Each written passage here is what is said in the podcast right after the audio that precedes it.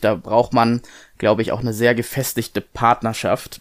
Ähm, generell, glaube ich, beim Leben mit Kind ist es sehr, sehr sinnvoll, ähm, da eine sehr funktionierende, gefestigte Partnerschaft zu pflegen, weil solche Probleme, die wischst du nicht mal eben weg. Da muss man schon gut zusammen funktionieren und auch zusammen was aushalten können, glaube ich.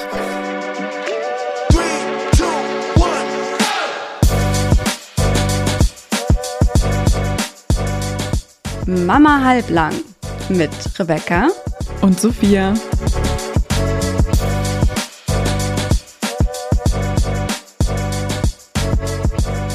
Gute, liebe Leute, hier sind wir wieder. Mama halblang, Folge 7. Aber das ist nicht Sophia, die mir da gegenüber sitzt, sondern das ist der Frank vom Babypinkeln Podcast. Was ist da los?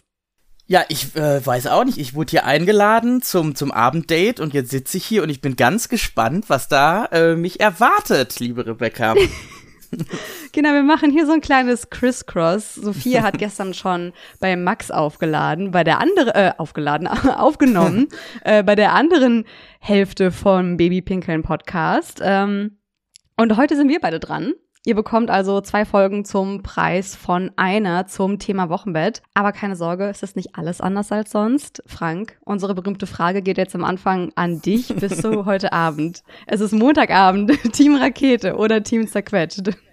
Ich bin äh, trotz Montagabend bin ich Team Rakete, denn ich hatte noch ein bisschen Primetime gerade mit unseren beiden Kids und ähm, wir waren noch ein bisschen unterwegs heute Nachmittag im, ich nenne das immer ähm, SeaWorld Wanne Eickel, aber auch genannt Hornbach. Also bei uns der, der Baumarkt um die Ecke. Äh, ich habe noch ein paar Sachen für die Terrasse eingekauft und habe die Kinder dabei gehabt und da ist so eine wunderschöne Aquarienwelt oh. und ähm, das mögen die Kinder sehr gerne und von daher war die Laune da sehr sehr gut und wenn die Kinder gut gelaunt sind, ist man ja selber auch gut gelaunt. Blöde Floskel, aber stimmt irgendwie, oder? Ja, stimmt wirklich. Meine Tochter war heute auch den ganzen Tag über super entspannt. Dementsprechend ist meine Laune. Wir können also direkt starten. Mega gut. Heute geht's um heute geht's ums Thema Wochenbett. Also für alle, die es aus welchen Gründen auch immer nicht wissen, die Zeit direkt nachdem die Kleinen geschlüpft sind. Das sind so die sechs bis acht Wochen nach der Geburt. In Deutschland ja der Mutterschutz ähm, acht Wochen insgesamt, bevor man wieder anfangen darf zu arbeiten. Ähm, Wochenbett, das ist wohl für alle Beteiligten so die krasseste und vulnerabelste und wildeste Zeit, die es irgendwie gibt. Plötzlich hat sich von jetzt auf gleich alles verändert. Man hat irgendwie keine Elternprobezeit. Beim ersten Kind hat man auch überhaupt keine Ahnung, was da überhaupt jetzt auf einen äh, zukommt und was passiert. Und ich kann mir gut vorstellen, dass Männer und Frauen vieles ähnlich, aber auch einiges komplett unterschiedlich erleben. Und wir wollen heute ja so ein bisschen ähm, beide Perspektiven beleuchten. Ich bin super gespannt, was du nochmal aus der Vater- und Männerperspektive erzählst. Ähm, die Männer zu Hause erzählen ja dann doch nicht alles, wie ihr auch immer so wunderschön in eurem Intro sagt und ich auch jedes Mal schmunzeln genau. muss. ähm, du hast gerade schon angedeutet, du hast zwei Kinder, das heißt, du bringst gleich doppelte Erfahrung mit. Ja, ganz genau. Also das nutzen wir ja auch immer äh, ganz häufig bei uns, dass man aus diesem Erfahrungsschatz, den man da sammeln konnte, mit ja so einem Unterschied von zwei Jahren liegen die ja auseinander und da ist man ja doch immer so ein Stück ja, hört sich immer so blöd an, aber irgendwie dann doch erfahrener mhm. in manchen Situationen und nimmt auch bestimmte Themen und gerade das Wochenbett ganz anders tatsächlich wahr beim zweiten Mal als beim ersten Mal. Und da sind wir uns übrigens auch einig hier zu Hause. Sowohl meine Frau als auch ich ähm, sind da der gleichen Meinung. Ein riesen Ich bin da auch mega gespannt zum Thema zweites Kind, habe ich echt so, so viele Fragen. Aber ganz am Anfang noch, bevor es so richtig losgeht, würde ich dich noch gerne fragen, aber warte Nein. mal, Rebecca, nee, nee, nee, nee, nee, so kommst du mir nicht davon. Zweites ja. Kind, hast du viele Fragen. Äh, bist du in Planung? Also wird, wirst du den Podcast von euch auch noch so anwürzen, äh, um auf diesen Erfahrungsschatz zurückgreifen zu können? Wie, wie meinst du das jetzt gerade? Ich habe dich äh, ganz dreist nach dem zweite Kindplanung Ach so. gefragt. Ja, tatsächlich. Also nach der, pass auf, nach der Geburt oder so die ersten Wochen, Monate danach, habe ich so gedacht, so, ja genau, als ob ich das nochmal mache. So seht ihr aus. ähm, und äh, dieser Gedanke ist jetzt äh, gar nicht mehr so abwegig. Es ist immer noch ein, ein scharfer Nein-Riegel, der davor ist momentan. Also ich bin mhm. froh um die Situation, wie es gerade ist. Aber irgendwann soll halt ein zweites Kind kommen und deswegen habe ich da super, super viele Fragen, weil halt die Zukunft schon Richtung zweites Kind geht, aber halt jetzt definitiv noch nicht. So. Okay, also das ist also der klare Lebensplan und ähm, der wird dann irgendwann in Kraft gesetzt. Genau, da, deswegen habe ich da jetzt schon super viele Fragen. Aber ich wollte dich was ganz anderes fragen, äh, Frank. Okay, ich, ähm, sorry. wir haben hier einen Plan. äh, zwar, pass auf. Ja, das ist immer schwierig mit mir, so einen Plan auch umzusetzen. War das Wochenbett oder beide Male, ähm, vielleicht war es ja unterschiedlich, war das für euch dieses ähm, kuschelige, magische Kennenlernen, was auch gern so auf Instagram immer so beworben wird? Oder war es, sagen wir mal, anders? Sowohl als auch. Also jetzt will ich mal nicht immer so springen zwischen Vergleich 1, 2, deswegen bleibe ich jetzt erstmal so ein bisschen beim, beim ersten Kind äh, oder beim Wochenbett äh, beim ersten Kind. Und also ja, es war aber sehr, sehr viel Aufregung auch einfach dabei. Also wenn wir mal jetzt beispielsweise im Krankenhaus starten wollen, ganz zu Beginn, war man natürlich wahnsinnig hibbelig und wusste überhaupt nicht mit der Situation umzugehen. Ich will nicht wissen, wie oft ich den, den Finger so unter die Nase gehalten habe, um zu gucken, ob das Baby noch atmet. Und dann kam ja auch irgendwas. Kennst du das? Ja, kennt glaube ich jeder, ne? Ja, ja. Und, ähm, Oder so Hand auf den Bauch legen ja. und zu gucken, ob, ob der sich noch hebt und ja, so. Ja, ja, die Spielchen. Ähm, oder auch die, die erste Pampers, die dann so kam. Also ich, da kann ich mich zum Beispiel noch mega gut dran erinnern, wie äh, im Krankenhaus dann die Schwester auch kam und die mir auch relativ deutlich mitgeteilt hat, das ist jetzt ihre Aufgabe, hier die erste Pampers mal zu machen, weil meine Frau war noch nicht ganz so agil auch wieder. Ähm, Thema Mhm. Und Geburtsverletzungen kommen wir aber später ja auch nochmal drauf zu sprechen, denke ich. Und dann war das halt genau. halt mein Job, auch mich darum zu kümmern. Und da ist man ja wahnsinnig steif. Ne? Man, also man weiß ja wirklich gar nicht bei so einem kleinen Geschöpf, wie soll man das anfassen? Man will ja. nichts kaputt machen gefühlt. Ne? Und ähm, ja, man das denkt, war, man atmet einmal falsch und bricht dem Kleinen schon ja. den Arm oder so. Ja, ja, genau. Also die erste Windel, die werde ich nie vergessen, auch mit Kindspech übrigens. Ne? Ähm, die schwarze Kaki beim allerersten Mal, die da rauskommt. genau. Ja, nicht zu vergessen. Und ja, und so hat sich das so ein bisschen durchgezogen, aber auch, dass es viel von Aufregung geprägt war und Unsicherheiten und darunter haben wahrscheinlich dieses kuschelige Einfinden dann vielleicht auch so ein bisschen gelitten. Hm. Ja, so würde ich es erstmal grob also, skizzieren, ohne ins Detail zu gehen zu bestimmten Themen. Wir, wir haben ähm, ja auch unsere Community mal befragt, wieso deren Wochenbett gewesen ist. Und die meisten haben tatsächlich auch gesagt, es war überhaupt nicht dieses kuschelige, ach ja, wir legen uns ins Bett und sind irgendwie auf einer mhm. lila Wolke und schweben da zu dritt vor uns hin, ähm, sondern war halt irgendwie komplett anders. War bei uns auch so. Ähm, warum und wieso und überhaupt, dazu kommen wir definitiv noch. Ähm, vorher will ich einmal ganz kurz fragen, habt ihr euch irgendwie aufs Wochenbett vorbereitet? Ja, also ähm, wir hatten sogar eine sehr, sehr große Vorbereitung, die im Prinzip mit einem großen Umbau abgeschlossen wurde, der ein Tag vor der Geburt beendet war, da haben wir die letzte äh, Duschtür quasi eingesetzt sozusagen. Und das war natürlich wahnsinnig wichtig, dass wir auch ein Nest hatten, in dem wir uns wohl und geborgen fühlen konnten. Ähm, aber die eher Kleinigkeiten war zum Beispiel das Lasagne-Gate. Also meine Frau ist wahnsinnige Lasagne, Lasagne-Königin oder Lassange, wie ein Arbeitskollege von mir immer sagt. Auch sehr schön. Und äh, wir haben wir haben fleißig eingefroren vorab das war wirklich ein wesentlicher Teil unserer, unserer Vorbereitung. Das Same. hat uns eine gute Freundin geraten und das war Gold wert, wirklich die Tiefkühlbox voll zu haben mit Essen, was dann mal eben schnell rausgezogen werden konnte. Also das ein riesen, riesen Ding war das, was wir da gemacht haben. Und was auch ein Punkt war, war die Elternzeit zu organisieren. Ich weiß nicht, ob man's, lässt du das gelten? Für mich zählt es auch irgendwie fast dazu. Ja, ähm, voll. Ja, ähm, entweder Urlaub zu nehmen, auch nochmal als Mann dann ähm, direkt, oder die Elternzeit so zu legen, dass man ja nicht nur ein Vergnügen draus macht, sondern auch direkt zu Beginn da ist, um mhm. zu unterstützen. Ne? Definitiv bei uns. Ähm, ich weiß nicht, ob du unsere Geburtsfolge schon gehört hattest, aber wir hatten keine Elternzeit da noch geplant, mhm. äh, sondern äh, mein Mann wollte sich erst seinen ganzen Jahresurlaub nehmen und um danach so, das wären so vier Wochen gewesen, um danach da zu sein. Hat dann nicht geklappt, weil wir einen Fehlalarm hatten und äh, wir schon freudig den Urlaub angekündigt, also Urlaub angekündigt haben, in mhm. Anführungsstrichen. Und dann ging es aber nicht los. Und dann hockten wir da noch und deswegen haben wir direkt zwei Wochen okay. verloren.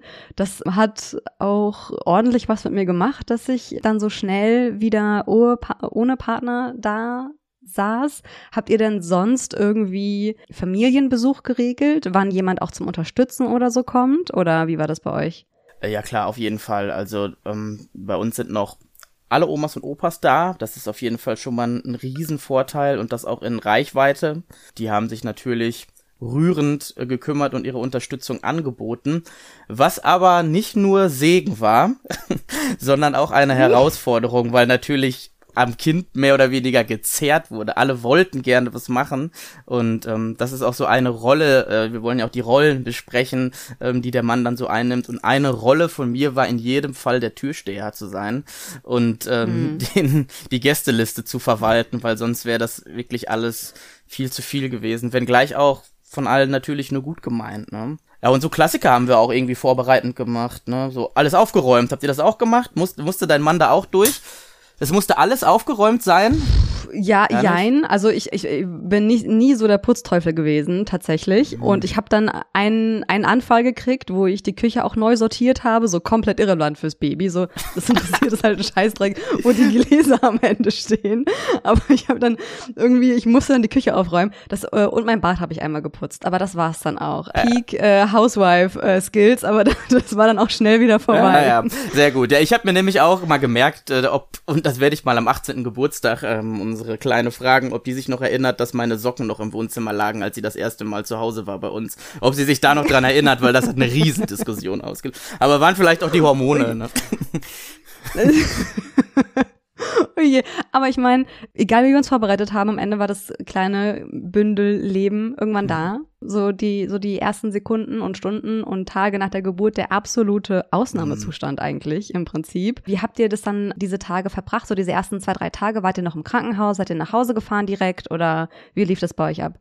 Genau, also wir waren beide Male im Krankenhaus. Kind äh, ist also auch im Krankenhaus zur Welt gekommen und wir waren beim ersten Mal, weil das war so eine Woche, übers Wochenende Geburt, sag ich immer, dann bleibst du ja irgendwie automatisch immer einen Tag länger, weil die Entlassung sonntags irgendwie nicht durchkommt. Das war so bei gefühlt, mir auch ne? so. Ich fand das so scheiße.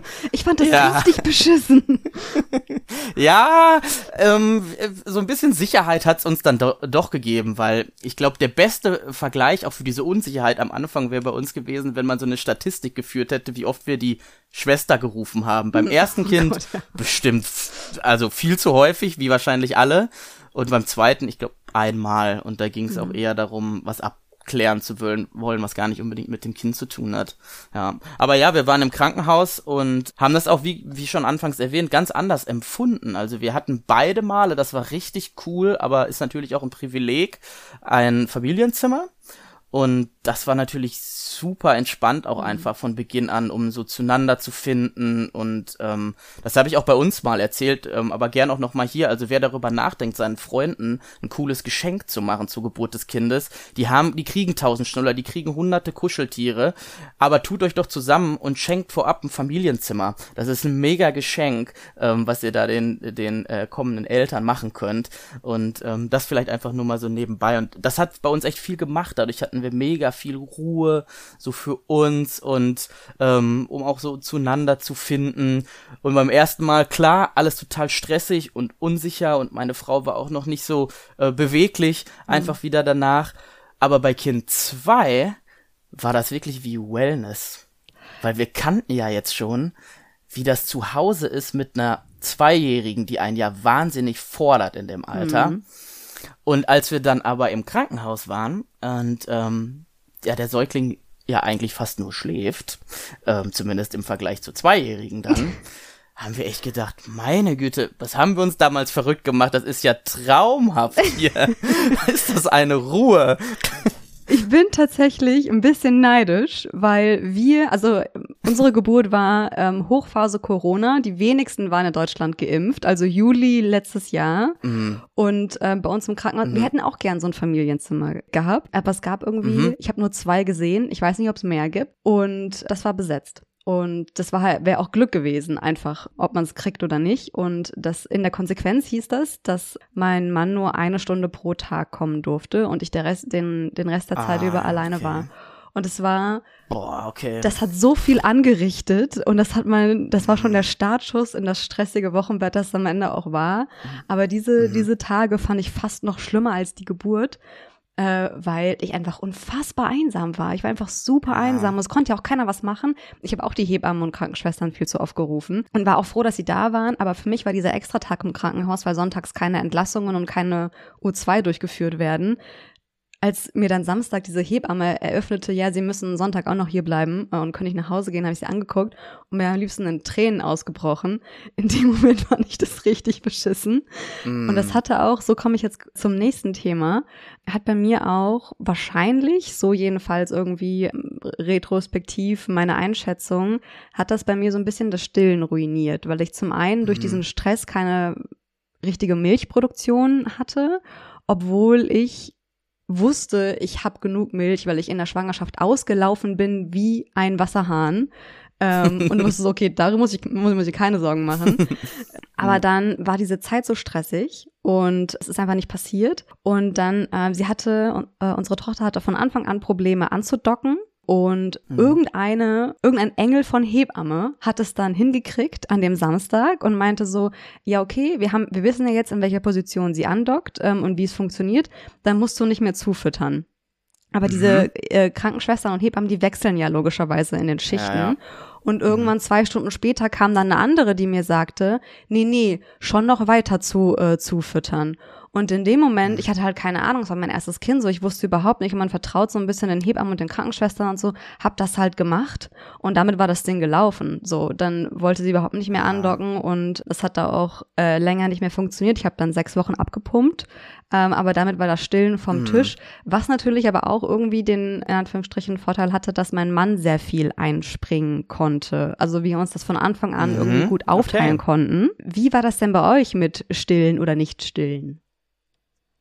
Es war auf jeden Fall auch der Wunsch da, stillen zu wollen. Also das entnehme ich jetzt deinen Ausführungen auch. Also ja. divers so, auch rückblickend hättest du einfach gerne gestillt. Okay. Ja, so war's, also kann ich nachvollziehen. Das ist ja auch so eine Bindung, die man da irgendwie zum Kind auch aufbauen ähm, genau. ähm, möchte irgendwo so und so war bei uns auch der Wunsch da und also es hat funktioniert bei beiden, bei beiden auch eigentlich gut. Beim ersten Mal war es aber mit Schmerzen ähm, verbunden, über die mhm. meine Frau dann doch geklagt hat, gerade nach ein paar Tagen. Das ist aber auch klassisch. Ähm, wir haben dann auch so eine Stillberatung äh, mal aufgesucht, die uns da weitergeholfen hat oder vor allem meiner Frau weitergeholfen hat ja in dem in dem Sinne und es hat dann auch immer besser funktioniert und es war übrigens beim zweiten Mal, um vielleicht allen die Angst auch zu nehmen, gar kein Thema mehr tatsächlich. Mhm. Das hat von vornherein äh, super funktioniert und tat auch gar nicht mehr so weh, also wie es jetzt ja, beim ersten Mal der Fall war. Und ähm, ja, so so war da natürlich direkt von Beginn an eine sehr sehr enge ja äh, Baby-Mama-Bildung, sag ich mal, da. Wobei ich auch zugeben muss, und das, das tue ich ja natürlich immer sehr, sehr ungern, ähm, harte Schale, weicher Kern vielleicht, als ich im Krankenhaus dann so, als sich alles beruhigt hat, so am zweiten Tag war das, glaube ich, bei mir. Und ähm, man hat ja eigentlich erst nur funktioniert und dann aber mal so das Baby so bei mir auf, auf dem Bauch auch lag und dann auch darauf geschlafen hat und man so alles hat sacken lassen da ist mir, also da haben mich so richtig die Gefühle auch so übermannt tatsächlich, weil man wirklich mhm. gemerkt hat, boah, das ist jetzt hier einfach mein Kind. Und da hatte ich dann schon so gemerkt, ich kann jetzt doch irgendwie so eine Bindung auch aufbauen tatsächlich. Also ich hatte ja immer, das habe ich ja auch erzählt bei uns, als das Kind noch im Bauch war, bin ich einer der Männer gewesen, dem jetzt Bauch eincremen und äh, massieren und äh, hören nicht so wahnsinnig geholfen hat, eine Beziehung aufzubauen. so sage ich ganz ehrlich. Das kam erst wirklich, als das Kind da war, aber da auch mega schnell. Also tatsächlich. Und auch obwohl ich nicht beim Stillen ja irgendwie, wobei doch, so ein bisschen halten, stützen habe ich, glaube ich, gemacht, ja. Mhm. Also aber das, Finde ich mega spannend, weil wenn ich mir das, also wenn ich versuche, die Männerperspektive anzunehmen, mhm. ist man ja super lange sehr, sehr passiv irgendwie, ne? Weil die Frau mhm. ist schwanger, die Frau bringt das äh, Kind auf die Welt und erlebt das alles und die muss irgendwie mit sich und dem Baby zurechtkommen. Also man ist dann so als Mann immer so dabei und steht so irgendwie an der Seitenlinie und versucht irgendwie äh, unterstützend zu wirken. Dann wird man schon ein bisschen aktiver, wenn die Geburt losgeht, weil du halt noch krasser unterstützen musst und auch so ein bisschen der Anwalt der Frau bist, um halt mhm. dafür zu sorgen, dass alles so läuft, wie sie sich das am Anfang vorgestellt hat. Und dann ist das Baby plötzlich da. Also du hast nichts getan, in Anführungsstrichen, um es mal böse zu formulieren. Und, doch, hey. und, nein, so. und dann ist das Kind plötzlich da. Ist das, du sagst, es war dann nicht schwierig für dich, die Bindung aufzubauen, sondern das kam dann relativ schnell. Nein, ja, also ja, es kam ähm, wirklich sehr, sehr schnell, als es dann, dann da war. Das war eigentlich schon auch dieser Moment, wo der Wuschelkopf so rauskam und mhm. ähm, ich dann halt so gesehen habe, oh krass, auch, die, auch dunkle Haare, irgendwie, äh, inzwischen beide blond auch, ne? Aber da hatte auch dunkle, dunkle Haare dann zu dem Zeitpunkt und man hat das dann so gespürt und wahrgenommen und da ist mir das wirklich überhaupt nicht schwer ähm, gefallen dann auch so, auch wenn ich ja wirklich nicht viel machen konnte und zugegebenermaßen auch nachts, dann wurde doch äh, natürlich auch die Mama gesucht, ähm, hm. wenn Bist dann du ausgezogen für, Beginn, für eine aber, gewisse Zeit aus dem Schlafzimmer? Äh, nee, also ich bin eher dann mal so temporär vielleicht, wenn ich wirklich ähm, den, also vor allem wenn es dann wieder ans Arbeiten ging mhm. und ich dann fit sein musste, dann gab es natürlich mal eine Nacht, wo ich dann ähm, mich hab auch ausquartiert. Oder äh, wenn man es beim Babypinkeln mit seinen Kumpels äh, zu sehr begossen hat, auch da habe ich lieber im Wohnzimmer geschlafen, ist ja sonst auch gefährlich ähm, im Familienbett gegebenenfalls, wenn das Kind schon dabei liegt.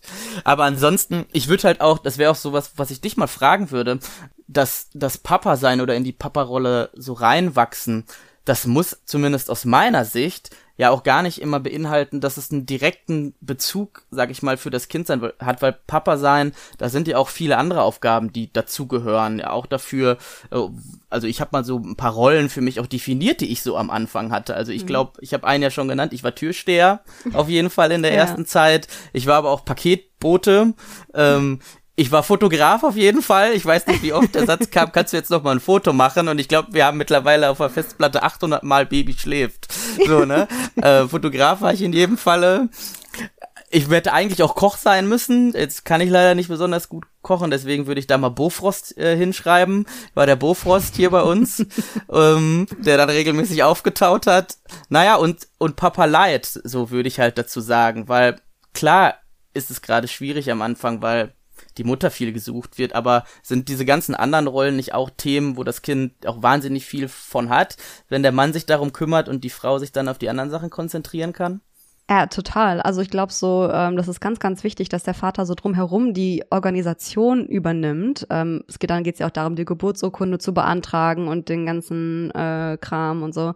Die ist ja auch wichtig fürs Elterngeld und Kindergeld und so weiter. Also äh, auf jeden Fall. Also dieses ähm, Unternehmen, Familie, dass das auch noch irgendwie drumherum gestützt werden muss und dass das einer übernehmen muss, auf jeden Fall. Und das ist für mich dann auch nicht weniger wichtig oder in der Rangliste irgendwie unter der Mutter oder so. Das ist halt ein anderer Part, der aber, von dem ich trotzdem ähm, neumodisch sagen würde, die Care-Arbeit wurde sich 50-50 aufgeteilt. Ähm, weil es halt einfach genau. andere Aufgaben sind es müssen nicht dieselben sein, so, ähm, sondern halt einfach, jeder macht so seinen Teil, damit die Familie funktioniert. Definitiv.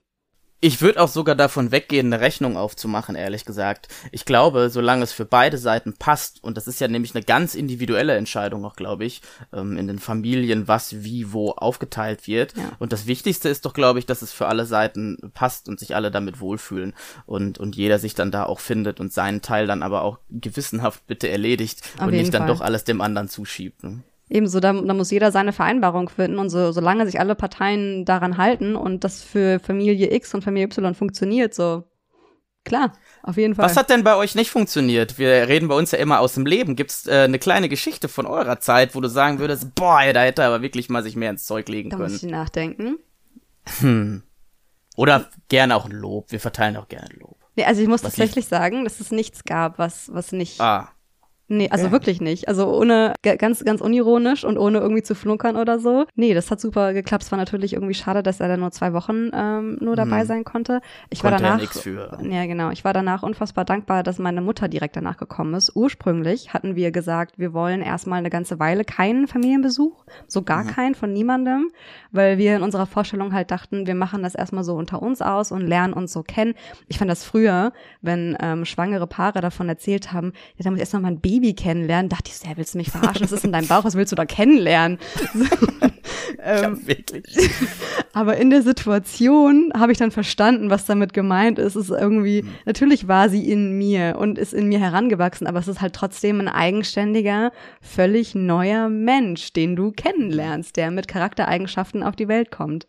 Und sie hat uns das auch gleich doppelt und dreifach zurückgezahlt, denn ähm, es kamen die drei Monatskoliken, die uns das Wochenbett, ah, herrlich, ja. die, die uns das Wochenbett auch nochmal richtig versüßt haben. Also da war dann nix mit Großkuscheln, weil das Einzige, was funkt, das ist vielleicht was, was nicht funktioniert hat, aber daran hatte keiner Schuld, sondern das war einfach die Situation. Wir konnten halt, ich konnte mich mit ihr nicht ins Bett legen und einfach kuscheln und sie einfach so im Arm halten und mit ihr im Familienbett einschlafen, weil sie sich nur beruhigt hat und das auch manchmal hat auch das nicht geholfen, wenn ich mit ihr im Arm rumgelaufen bin. Ich weiß nicht, wie viele Kilometer ich in den ersten Wochen nach der Geburt in der Wohnung zurückgelegt habe und zu welchen Uhrzeiten. Aber das war, also es war, es war bei uns definitiv nicht diese Kuschelphase. da hat der, der Max mir mal eine verrückte ähm, Theorie zu erzählt, die er irgendwo mal gelesen hat. Der meinte, gerade dieses Bewegungsthema, das ist wohl zurückzuführen, er sagt aber auch, ob es stimmt oder nicht, auf den äh, Fluchtreflex von ganz, ganz früher, nämlich wenn der Säbelzahntiger um die Ecke kam und die Menschen mussten dann ja wegrennen und mhm. dann, was durfte da nichts, nicht passieren? Das Kind durfte nicht schreien. Das hatte oh. die Klappe zu halten. Und deswegen waren die natürlich alle in Bewegung und Kind, ruhig. Ey, das ergibt aber total Sinn. Oh mein ja. Gott. also von daher, es ist leider nicht, natürlich nichts bewiesen, aber äh, da war ich baff, als er mir das erzählt hat. Macht auf jeden Fall Sinn. Macht Vielleicht total ist da Sinn. was dran. Also ich, ich wünsche mir so ein bisschen, dass das wahr ist, weil das eine total coole Story wäre einfach. Äh, ja, das wäre mega, oder? Aber ich kann es nachvollziehen. Äh, ich kenne das nämlich. Bei uns war auch Bewegung das A und O. Ähm, wir haben uns auch auf einen Gymnastikball gesetzt und immer ähm, dann so ein bisschen gewippt. Ich glaube, oh, das wäre clever so gewesen. So einen Ball hatten wir nicht. Aber das hätte ich auch mal ausprobiert. Wir haben ja jetzt schon ein bisschen über Stillen gesprochen und bei euch ja. hat's ja geklappt. Aber wir können gerne mal direkt so zu den körperlichen Aspekten gehen. Ich habe mir mhm. das jetzt ein bisschen aufgeteilt, dass wir erstmal so über die körperlichen Sachen sprechen, die mhm. ähm, im Wochenende passieren und danach gehen wir nochmal zu den seelischen Aspekten, wo wir auch nochmal so über die Bindung zum Kind sprechen und wie es der Mutter so geht und Babyblues und Wochenbettdepression und so. Ich kann ja mal ganz kurz erzählen, was körperlich bei mir so abging. Das kann ich dich ja nicht fragen. Doch, ich habe als allererstes steht hier bei körperliche Aspekte, ich habe wahnsinnig zugenommen. die kleinen können, pa die Papa-Kilos. Ja, die, das kann ich jetzt auf jeden Fall dazu beitragen. okay, also wir haben ja jetzt vor allem, zu dir. wir haben ja vor allem, wir haben vor allem Frauen, die zuhören. Und äh, wenn ihr entweder gerade schwanger seid oder auch irgendwie gerade im Wochenbett seid oder das gerade hinter euch habt, wie auch immer, vielleicht kurz zu mir, was bei mir so abging. Also äh, Nachwehen, das ist so das Erste, worauf ihr euch einstellen müsst wahrscheinlich. Die halten auch manchmal ein paar Tage an. Da geht's, äh, also da krampft die Gebärmutter noch mal ein bisschen zusammen, damit sie sich einfach, die hat sich ja unfassbar gedehnt in der Schwangerschaft und die schrumpft dann wieder auf ihre originale Größe zurück. Die fand ich gar nicht so schmerzhaft, muss ich sagen. Aber man sagt ja auch beim ersten Kind sollen sie nicht so schmerzhaft sein wie beim zweiten oder dritten. Ich bin gespannt, wie sich das dann in Zukunft entwickelt. Und Geburtsverletzungen, da guckt halt bei euch die Hebamme drauf. Ich hatte keine gröberen Geburtsverletzungen, also war das für mich kein größerer, kein größeres Problem. Was ich vorher immer schon bei Instagram gelesen hatte, dass der erste Toilettengang nicht schön ist. Also als hättest du so, ähm, würdest du noch mal eine kleine Mini-Geburt haben. Und ich muss sagen. Ich bin doch hier für die Kacki-Fragen zuständig. ich dachte so, scheiße, soll ich denn jemals wieder richtig auf Toilette gehen? Und ich muss dazu sagen, ähm, meine Tochter kam ja Ende Juli zur Welt. Ne? Das heißt, es war auch super heiß draußen mhm. ähm, im Krankenhaus. Mhm. Mein, mein, ähm, mein Bett lag direkt vor so einem riesigen Panoramafenster. Im Grunde wo, lag ich in so einer kleinen Sauna und wurde nochmal richtig gekocht. Und dann wurde mir empfohlen. Der Mama Brutkasten. Ja, aber total. ähm, und dann wurde mir empfohlen, von Sophia damals, glaube ich auch, weil ihre Geburt war, lag ja da schon drei Monate zurück, als meine Tochter zur Welt kam, diese Intimdusche zu besorgen. Und die Aha. hat zum einen total geholfen, um die Blutungen, weil du, man, man blutet ja auch ständig. Ich habe äh, sechs Wochen lang hatte ich den Wochenfluss, ziemlich ähm, hm. Bilderbuchmäßig, weil ja alles abgetragen werden muss und noch innere Geburtsverletzungen heilen und die Plazenta, wenn die geboren wird, hinter, dann ist sie nicht einfach so, keine Ahnung, dann ploppt die nicht einfach raus, sondern die hinterlässt einfach eine Wunde. Und die muss auch erstmal heilen. Deswegen, wenn ihr sechs oder sieben, acht Wochen noch blutet, macht euch keine Sorgen, kann, äh, das ist total normal und soll so. Sorgen machen müsst ihr euch nur, wenn es plötzlich aufhört. Also, wenn ihr noch total viel geblutet habt und plötzlich ist so zack vorbei, dann am besten eure Hebamme oder ähm, eure Frauenärztin fragen. Und was ich mir ansonsten noch aufgeschrieben habe, war halt einfach diese drei Monatskolik. Hattet ihr das hm. auch bei einem der beiden Kinder oder? Ja, aber ja, aber ich glaube sogar nur eine Light-Version, aber auch die fand ich schon krass tatsächlich. Also ich habe es nämlich im Freundeskreis in sehr extrem oder vielleicht auch normal, ich weiß nicht, aber sehr sehr anstrengend mitbekommen mit richtig viel Schreien und gar nicht beruhigen lassen und bei uns war es ähm, beim zweiten Kind so, beim ersten hatten wir das gar nicht, das war ultra ähm, entspannt in der mhm. ersten Zeit. Im zweiten Kind ähm, hat es aber eingesetzt und aber ich glaube in der Light-Version, weil es war nicht ganz so krass, aber schon äußerst anstrengend. Und ich hätte es mir natürlich andersrum gewünscht, ne? weil gerade beim zweiten Kind hatten wir ja noch ganz andere Herausforderungen hm. als beim ersten Mal. Ne? Und ja, zum Thema ähm, Nachwehen würde ich aber gerne noch was loswerden, ja, weil was? Ich habe extra heute noch mal meine meine Frau zu den Themen befragt und die hat mir gesagt, gerade das Thema Nachwehen kam besonders bei ihr beim Stillen mhm. tatsächlich. Jetzt ähm, kann ich dich ja schlecht danach fragen, weil du ja ähm, schon berichtet hast, dass, dass es bei dir ja eben nicht so richtig dazu kam. Aber das hat sie mir gesagt, das ähm, fand ich doch irgendwie krass. Warum ist das so? Weißt du das? Jein, also ich nur ganz, ganz grob. Ich muss sagen, da habe ich jetzt nicht alle meine Facts parat, aber das ein oder andere Mal hat es ja geklappt im Krankenhaus noch ähm, und sie hat bei mir angedockt und mhm. so, ich glaube, keine kann ich an einer Hand abzählen, wie oft das war. Ähm, mhm. Aber jedes Mal, wenn sie an meiner Brust gesaugt hat, war das erstmal auch ein ganz, ganz anderes Gefühl, als wenn du einfach mit der Pumpe drauf gehst. Und dann mhm. ist das irgendwie so, dass du guckst dann ja auch dein Kind an und beim Stillen und ähm, im Wochenbett spielen ja die Hormone eine super mhm. wichtige mm. Rolle. Also da wäre ich gleich bei der körperlichen Baustelle drauf gekommen, aber es passt jetzt ganz gut, hm. weil einfach das Prolaktin und das Oxytocin, also die Stillhormone, drastisch steigen. Und wenn du dein Kind anguckst während des Stillens, dann kurbelt das nochmal die Hormonspirale richtig an und dann Ach, reagiert dein Körper drauf und zieht sich automatisch zusammen. Also das, das ist quasi ein körpereigener Mechanismus, damit sich der Körper zurückbildet mit deinem Kind. Der Körper ist so krass, das ist so heavy. Das ist also das echt. ist, das ist kein Zufall, dass das beim, beim, äh, dass die Nachwehen beim Stillen schlimmer sind. Ja, das ist ja, eh, was die Natur sich alles so ausgedacht hat, das ist ja echt der helle Wahnsinn. Das Krass, kommt bin immer wieder, Wahnsinn, echt, bin oder? immer wieder geplättet, was dann doch noch so alles dann irgendwie kommt, was man noch nicht so auf dem Schirm hatte. Wahnsinn. Genau, also das ist wirklich, das, das, das soll so. Das hatte ich auch ein paar Mal, dass ich richtig gemerkt habe, so, oh, okay, das tut jetzt irgendwie doch weh, wenn sie, als würde sie jedes Mal, wenn sie an mir saugt, dadurch automatisch meine Gebärmutter wieder verkleinern. Das war sehr verrückt. Aber dann bleiben wir doch direkt mal bei den Hormonen und bei, und rutschen dann rüber in den seelischen Aspekt des Wochenbetts. Mhm. Wenn die Plazenta dann draußen ist, die ja die ganze Schwangerschaft über nichts anderes getan hat, als einmal das Kind zu ernähren und dafür zu sorgen, dass alles funktioniert. Aber die produziert ja auch super, super viele Hormone. Und mit einem Mal ist dann diese, dieses Organ draußen und der Hormonspiegel fällt radikal und zwar richtig plötzlich, gleichzeitig. äh, also genau genommen sind, ist das Östrogen, äh, Progesteron, HPL und HCG, die Schwangerschaftshormone, die einmal so komplett flöten gehen. Dafür kommen dann halt die Stillhormone. Es ist quasi ein einziges großes Durcheinander, was dann hormonell bei der Frau passiert.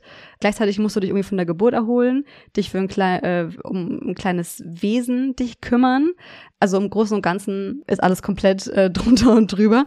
Und es ist irgendwie total normal, dass man als Frau dann erstmal emotional angegriffen ist, um mhm. es mal so zu formulieren. Äh, wie war das bei euch? Ja, ähm, gab's auch. Also wenn ich jetzt das, das auch höre, wie viel Hormone da zusammengewürfelt werden, die gleichzeitig abfallen, das ist ja quasi der, der Long Island Ice Tea unter den Hormonen. Und auch der führt ja dazu, dass irgendwann die Emotionen überschwappen im Laufe ja. des Abends und die Tränen fließen könnten. Und ja, ähm, das gab's bei uns auch. Ich glaube nicht so richtig wahnsinnig ausgeprägt, wie es auch sein kann, aber natürlich gab es auch dieses ja, ich, ich muss irgendwie jetzt weinen, aber ich weiß gar nicht warum. so diese Situation. Kann, ich weiß auch nicht warum. So auf dem Beifahrersitz war das einmal, auch als wir unterwegs waren. Ich will gar nicht weinen, aber irgendwie kommt es jetzt. ähm, das war schon, hattest du das auch so? Dass, so, dass du selber gar nicht sagen konntest, oh, weiß nicht warum, passiert jetzt einfach? Nee, das nicht unbedingt. Also ich habe ähm, mhm. in der Zeit im Krankenhaus äh, viel geweint, einfach, aber es hatte Gründe. Ja, ja, logisch. Alleine, ja. Und was ich aber hatte und was tatsächlich gar nicht so wenige haben, 50 bis 70 Prozent, ich hatte ein Babyblues. Das, und der dauerte ah. auch so anderthalb Wochen ungefähr. Also okay. ist dann im Prinzip, du fühlst dich halt so ein bisschen traurig und überfordert und hast auch mm. ordentlich Ängste. Und ich habe auch nochmal drüber nachgedacht jetzt für diese Folge, warum das bei mir eigentlich so schlimm war und was ich in dem Moment mm. so gedacht habe. Mhm. Und äh, mir ist aufgefallen, dass äh, es mir total schwer gefallen ist, so mein altes Leben loszulassen und jetzt irgendwie damit konfrontiert mhm. zu sein, dass jetzt dieses Wesen da ist und auch nicht mehr weggeht. und diese mhm. radikale Veränderung, die dann eintritt, also das musste ich erstmal verarbeiten und war dann einfach wirklich knallhart überfordert. Also wirklich, wirklich, ich habe auch wirklich gebraucht, um in diese Mutterrolle reinzufinden, weil ich erstmal nur da stand und dachte, um Gottes Willen, jetzt das ist jetzt eine finale Entscheidung, so, da geht jetzt kein Weg mehr mhm. dran vorbei. Und es war zu keinem Zeitpunkt so, dass ich irgendwas bereut hätte oder so, aber mhm. mein, mein Kopf musste erstmal mit mit dem Geschehenen aufholen. Also der war noch, der, der steckte gefühlt noch in der letzten Schwangerschaftswoche fest und hatte alles, was davor, was äh, danach passiert ist, hatte das gar nicht so irgendwie mitgenommen. Das verschwand dann nach anderthalb Wochen ziemlich schlagartig tatsächlich. Also irgendwann hat sich das wieder gefangen und deswegen habe ich mir auch kein, nicht unbedingt weiter Sorgen gemacht. Ich dachte vorher, ich wäre so ein Kandidat für eine Wochenbettdepression, weil ich einfach ein mhm. sehr sensibles Persönchen bin und dachte so scheiße. Das hätte ich dir jetzt ja, also das hätte ich dir jetzt nicht unbedingt charakterlich zugesprochen. Hast du nicht letztens noch den, den UEFA Cup Sieg mit Eintracht Frankfurt äh, zelebriert? Ja. Und doch ganz sensibel? Ja, doch, doch, ich, ich kann beides. Es ist ein bisschen schizophren. Kannst beides. Na gut.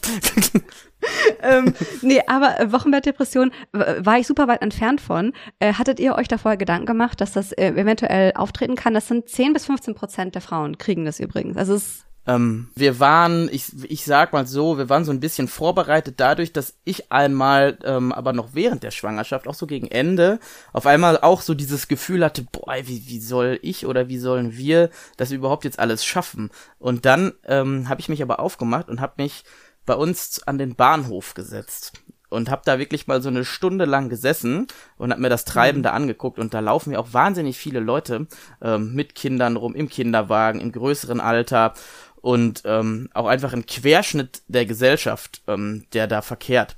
Und da habe ich mir einfach gedacht, boah, alle Leute, die hier so rumlaufen und alle Kinder, es geht doch im Großen und Ganzen allen soweit gut, alle sind groß geworden, alle haben das irgendwie geschafft. Wir mhm. schaffen das jetzt auch.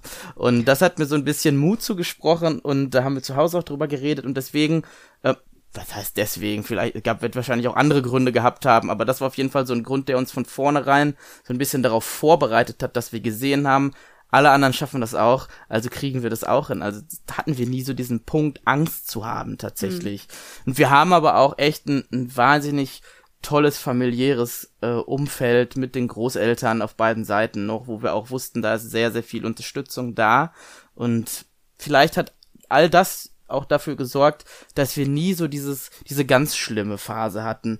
Aber natürlich gab es Tage, wo uns alles über den Kopf gewachsen ist und das vor allem mit zwei Kindern dann. Also das ist ja wirklich ja. nochmal eine ganz, ganz andere Nummer. Da hat man ja gar keine Zeit, sich wirklich aneinander zu gewöhnen, sondern da sind ja sämtliche anderen Aufgaben auch noch da, die dann übrigens zu größten Teilen auch an den Papa wandern.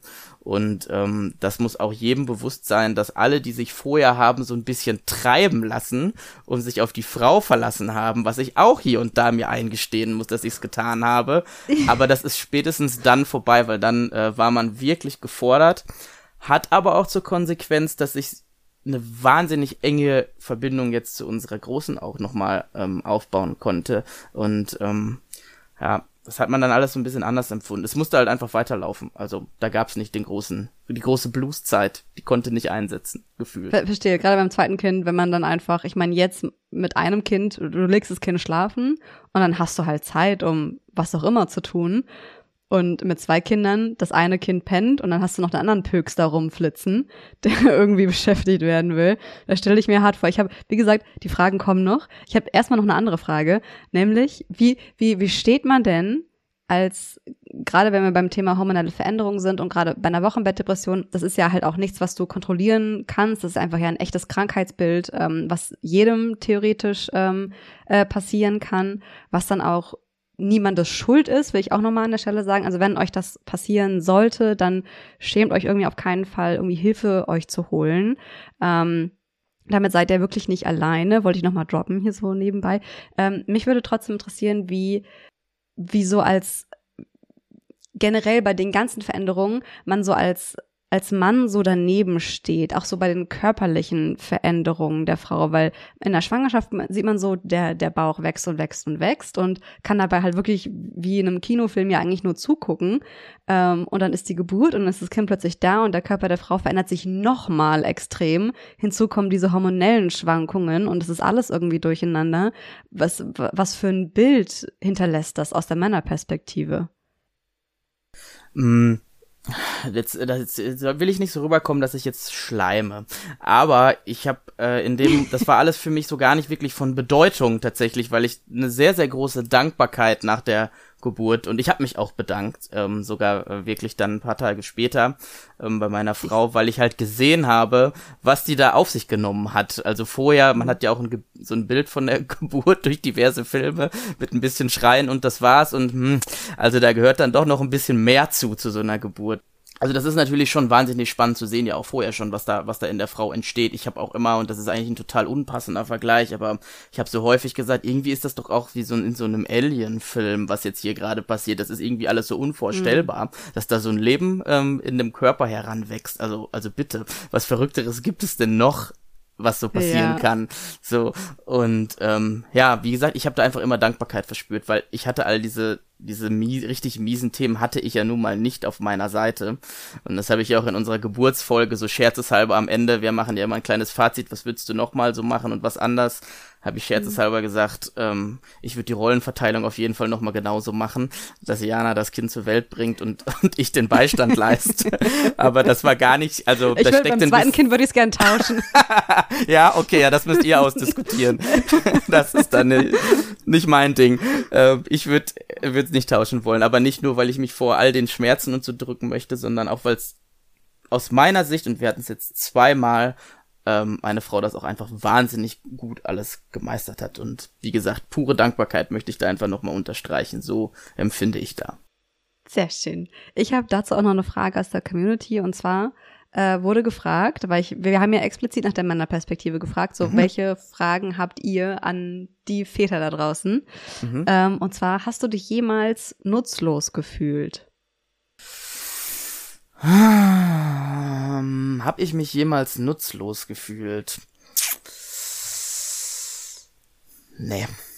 Ich glaube nicht. Ich glaube, ich gehöre aber auch zu denjenigen, die das ganz angenehm äh, empfunden haben, dass sie dann doch das eine oder andere Mal nachts sich umdrehen durften und weiter schlafen äh, konnten, zum Beispiel.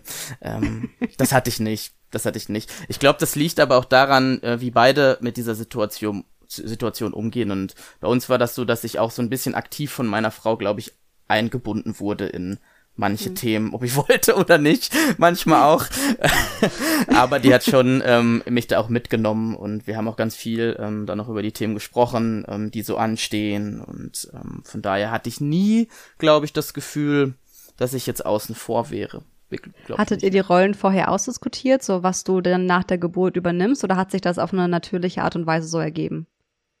Ähm, sowohl als auch. Also wir hatten natürlich grundsätzlich auch schon über Themen gesprochen, was ja auch gar nicht anders geht. Da, das spielen ja so rationale Dinge wie Elternzeit und Co. auch eine Rolle. Wie man die mhm. aufteilt, wie viel Zeit nimmt sich der Mann da, davon weg. Wie lange Gibt's warst du denn zu Hause?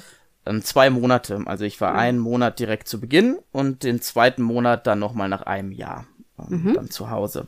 So hatten wir das aufgeteilt. Und ähm, ja, und dann, es war auch eine Entscheidung, das ist, ist aber auch dann wieder ein Privilegthema, ob man vielleicht auch sich noch ein zweites Jahr zu Hause sogar mit dem Kind gönnt. Und das war bei uns so ein bisschen auch ein Thema, weil ähm, meine Frau ist so ein bisschen auch Mama aus Leidenschaft, so die ist unheimlich gerne Mama und ähm, und ohne dabei jetzt auch zu sagen, sie sie achtet da nicht auf ihre Karriere oder sonst was ganz und gar nicht, aber sie ist sehr sehr gerne Mama, so und mhm. und das gönne ich ihr dann auch einfach mit mit vollen Zügen, ohne mich da rausnehmen zu wollen. Aber es war halt schon ja in gewissen Themen dann halt auch abgeklärt, wo dann die Rollen liegen und von daher war das alles für mich so so fein auf jeden Fall. Sehr schön. Wir kommen jetzt zu dem Thema, das schon ein paar Mal angeschnitten wurde. Das zweite Kind. Ich habe ich hab mm. Fragen, Frank. Ich habe einfach Fragen. Dafür bin ich doch da. ähm, nee, weil, wie, schon angedeutet, war für mich, ähm, dadurch, dass das Wochenbett so, so krass war und halt, mm. ähm, ich hatte halt auch gedacht, so, es wird diese Kuschelzeit und es wird so schön und ich werde sofort aufgehen in dieser Mutterrolle und dann war das ganz anders und war so, okay, krass, Veränderung und Hilfe. Und ich habe heute erst, ähm, vielleicht als äh, kleine Nebenanekdote, Sophia geschrieben, hey, wenn ich mich daran zurückerinnere, wie wir in den ersten Monaten, wie wir uns ausgetauscht haben, über wie viele Details wir gesprochen haben, mhm. mittlerweile ist das so runtergedampft, weil das für uns beide das Leben mit Kind und Baby so normal geworden ist. Mhm. Es hat eine ganze Weile gedauert und deswegen, ich wusste immer, ähm, ich möchte mehr als ein Kind. Ich habe auch eine kleine Schwester. Wir verstehen uns super und ähm, ich möchte auch, dass meine Tochter das erleben darf. Aber die Frage ist natürlich erstmal, wann habt ihr euch entschieden, dass jetzt der richtige Zeitpunkt ist für ein zweites Kind? Schon vor dem ersten.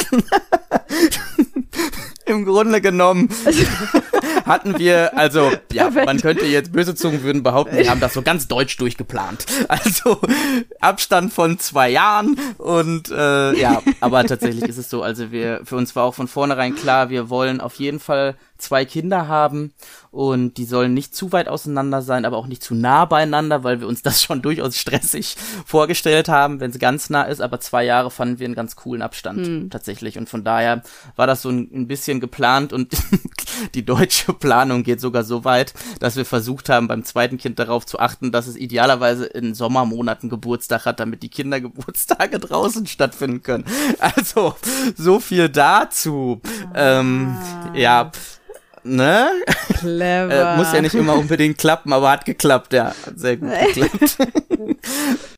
Und meine nächste Frage wäre, wie erklärt man denn dann dem älteren Kind, hm. was da gerade passiert in der Schwangerschaft hm. und auch danach? Das ist so eine Sache, die wir ganz viel nutzen, die aber auch eigentlich sehr, sehr simpel, äh, glaube ich, ist. Wir lesen sehr viel unseren Kindern vor immer mal tagsüber auch, um auch nochmal so ein bisschen Beruhigung so in den Alltag zu bringen und auf jeden Fall auch immer abends. Und unsere Kinder mögen das auch. Und dann haben wir wirklich diese Themen auch sehr viel über Bücher, die wir dazu genommen haben, kindgerechte Bücher ähm, vermittelt, sowohl mit Bildern, die da drin waren, diese, diese Aufklapp Bücher kennst du ja bestimmt auch, wo man dann selber als Kind mal forschen könnte, oh, wie sieht's denn eigentlich im Bauch der Mama aus und was passiert da ja, ähm, eigentlich? Ja, oh mein Gott, stimmt. Ja, und das war, das hat total ge geholfen dabei, ähm, natürlich das auch nachvollziehen zu können.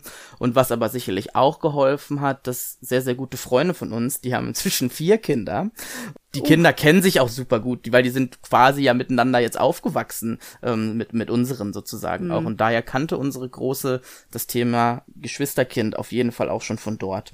Also das war, sie hat's gut aufgenommen. Zumindest, oder sagen wir mal so, wir haben sie gut vorbereiten können.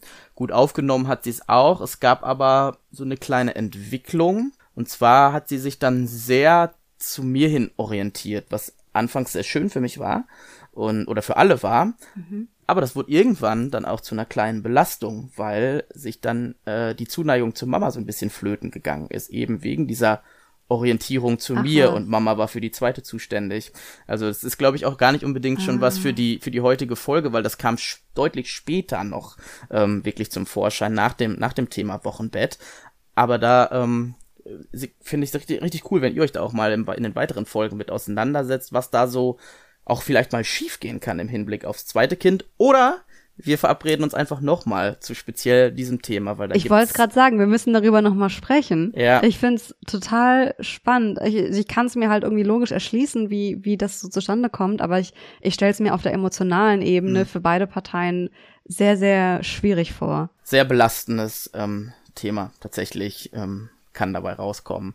Aber alles gut, kann ich auch sagen. Happy End, also es ist alles wieder gut. Aber es war eine, eine verdammt schwere Zeit da. Jetzt habe ich den Faden verloren. Ich, ich war darauf nicht vorbereitet. Schock, Schockzustand. aber wirklich. Äh, also ich, äh, ergibt total Sinn so, aber ich äh, denke mir so, ja, okay, krass, das muss, also stelle ich mir jetzt aus der Mutterperspektive, stelle ich mir das total schwierig vor, wenn ich ja. irgendwann ja auch, man kriegt das ja mit, so dass mein Kind mich vielleicht nicht ablehnt, aber einfach die Bindung nicht mehr so, da stelle ich mir ziemlich schwierig vor, damit irgendwie umzugehen. Ja, super schwer. Ähm, da ist es auch wie so häufig, da braucht man glaube ich, auch eine sehr gefestigte Partnerschaft.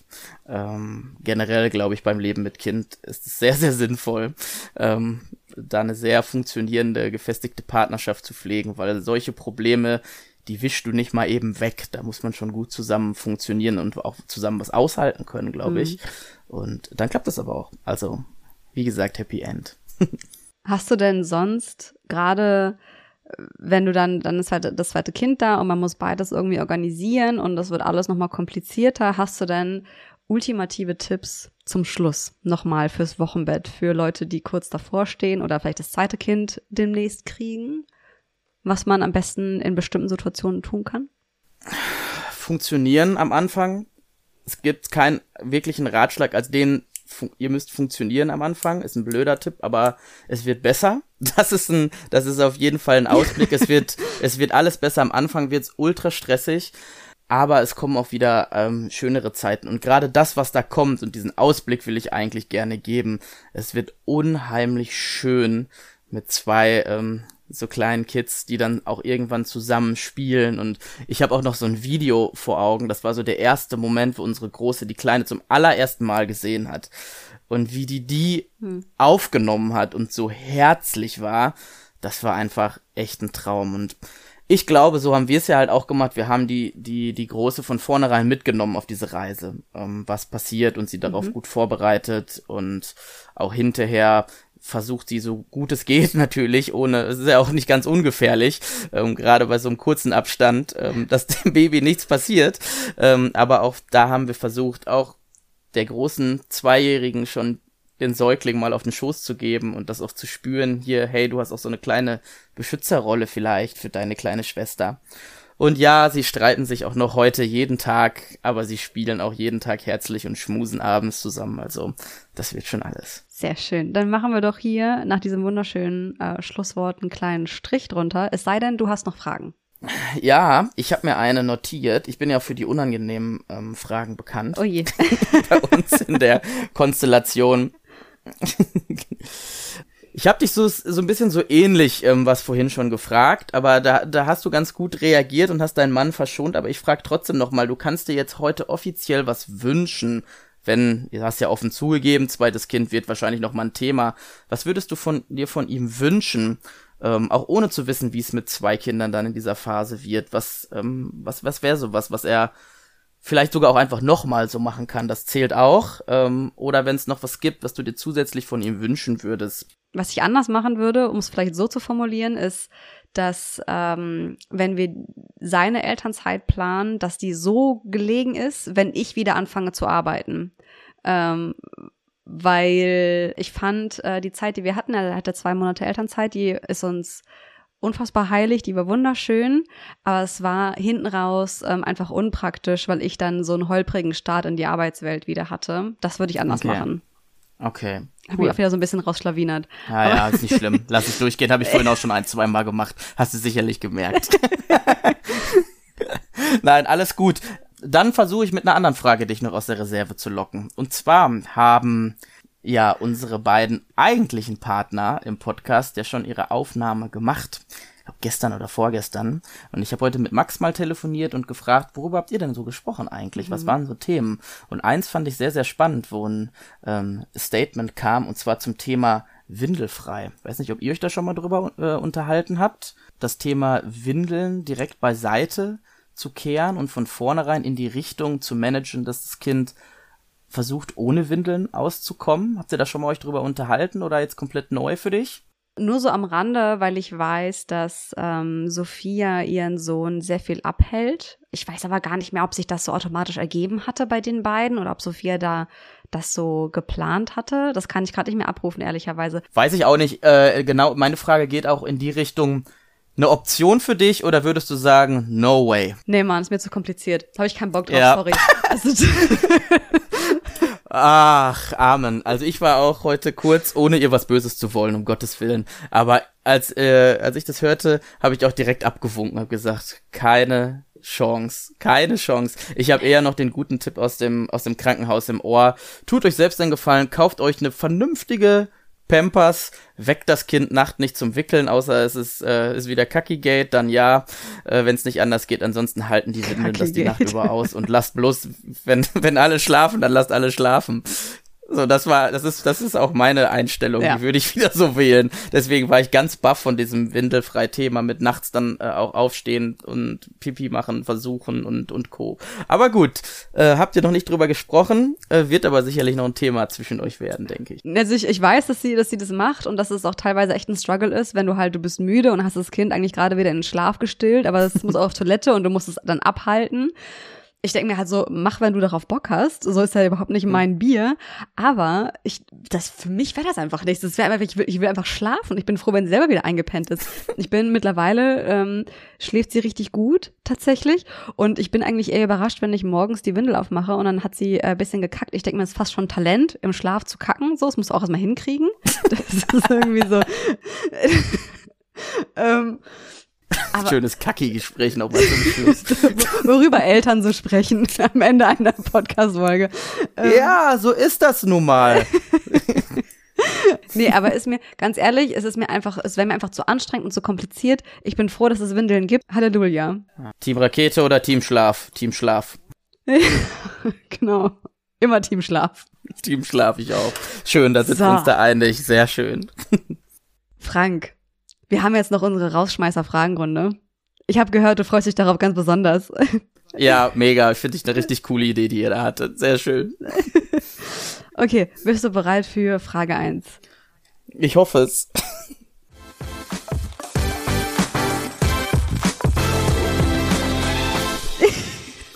Okay, okay, wir, wir, ähm, wir fangen unschuldig an.